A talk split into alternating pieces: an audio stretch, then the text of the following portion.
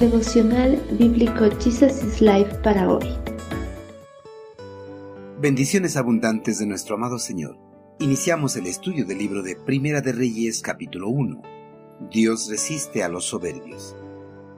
Adonías y sus invitados escucharon la celebración y los gritos casi al terminar el banquete.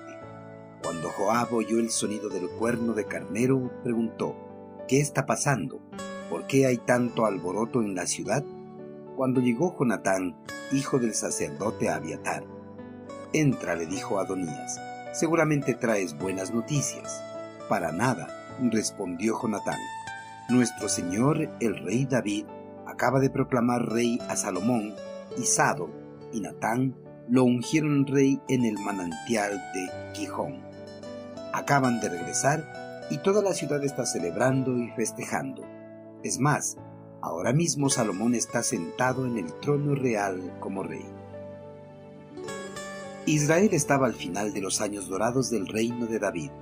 El monarca hebreo tenía alrededor de 70 años de edad. Su salud se había deteriorado por la persecución que sufrió durante varios años por parte de Saúl, por las múltiples batallas que luchó en contra de los ejércitos enemigos de Israel y por supuesto por la rebelión de su hijo Absalón. Por su avanzada edad, las enfermedades que le aquejaban le tenían confinado en su habitación y postrado en su cama. Todo indicaba que su reinado de 40 años en Israel iba a terminar pronto y alguno de sus hijos iba a tomar su lugar. En Israel todavía no había sido reconocida plenamente la ley de primogenitura monárquica, en la cual el hijo mayor debía suceder en el trono a su padre. Por tal razón, existía la posibilidad de que el eterno Creador seleccionara al próximo gobernante de su pueblo, apartándose de esa manera de la ley monárquica que regía a los otros reinos de los pueblos antiguos.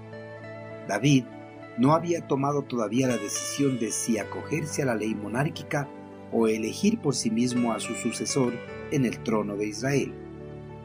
Adonías era el cuarto hijo de David. Él estaba acostumbrado a hacer lo que le parecía, como su padre era viejo y débil, este joven hermoso pero engreído aprovechó la debilidad de su padre. Decidió que iba a tomar el poder y que iba a ser el próximo monarca del pueblo hebreo. Con ese propósito, reunió un grupo de simpatizantes. Entre ellos invitó a su rebelión a algunos comandantes del ejército hebreo y a líderes religiosos. Con su corte real conformada, se dirigió a la peña de Zoelet, y ofreció sacrificios al eterno Creador. En aquel lugar, Adonías se proclamó rey de Israel. Tras los sacrificios, Adonías y todos los que le habían acompañado compartieron de un gran banquete, celebrando la instauración de un nuevo monarca en Israel. Cuando Natán supo de la conspiración de Adonías, rápidamente trató de detenerlo. Era un hombre de fe y acción Sabía que Salomón debía ser rey y se movió con rapidez cuando vio a alguien tratando de usurparle el trono.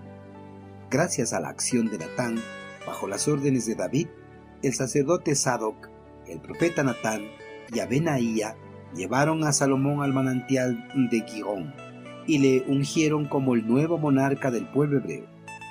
Los fuertes clamores que saludaban a Salomón como rey llegaron a oídos de los que participaban de la fiesta de Adonías en la cercana fuente de Rogelio. Llegó entonces Jonatán y amargó la fiesta de Adonías y a los que estaban con él. Jonatán les informó de la coronación de Salomón y enfatizó que en ese mismo momento estaba sentado en el trono de David.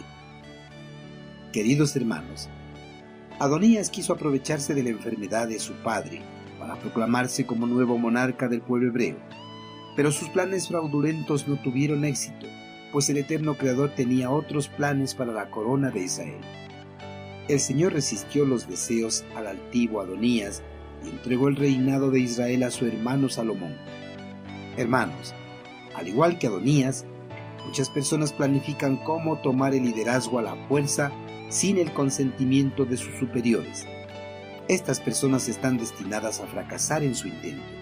Por eso, si anhelamos ocupar un puesto de liderazgo en algún trabajo o ministerio, seamos pacientes. No apresuremos las cosas, porque el Señor resiste a los soberbios y premia a los humildes de corazón.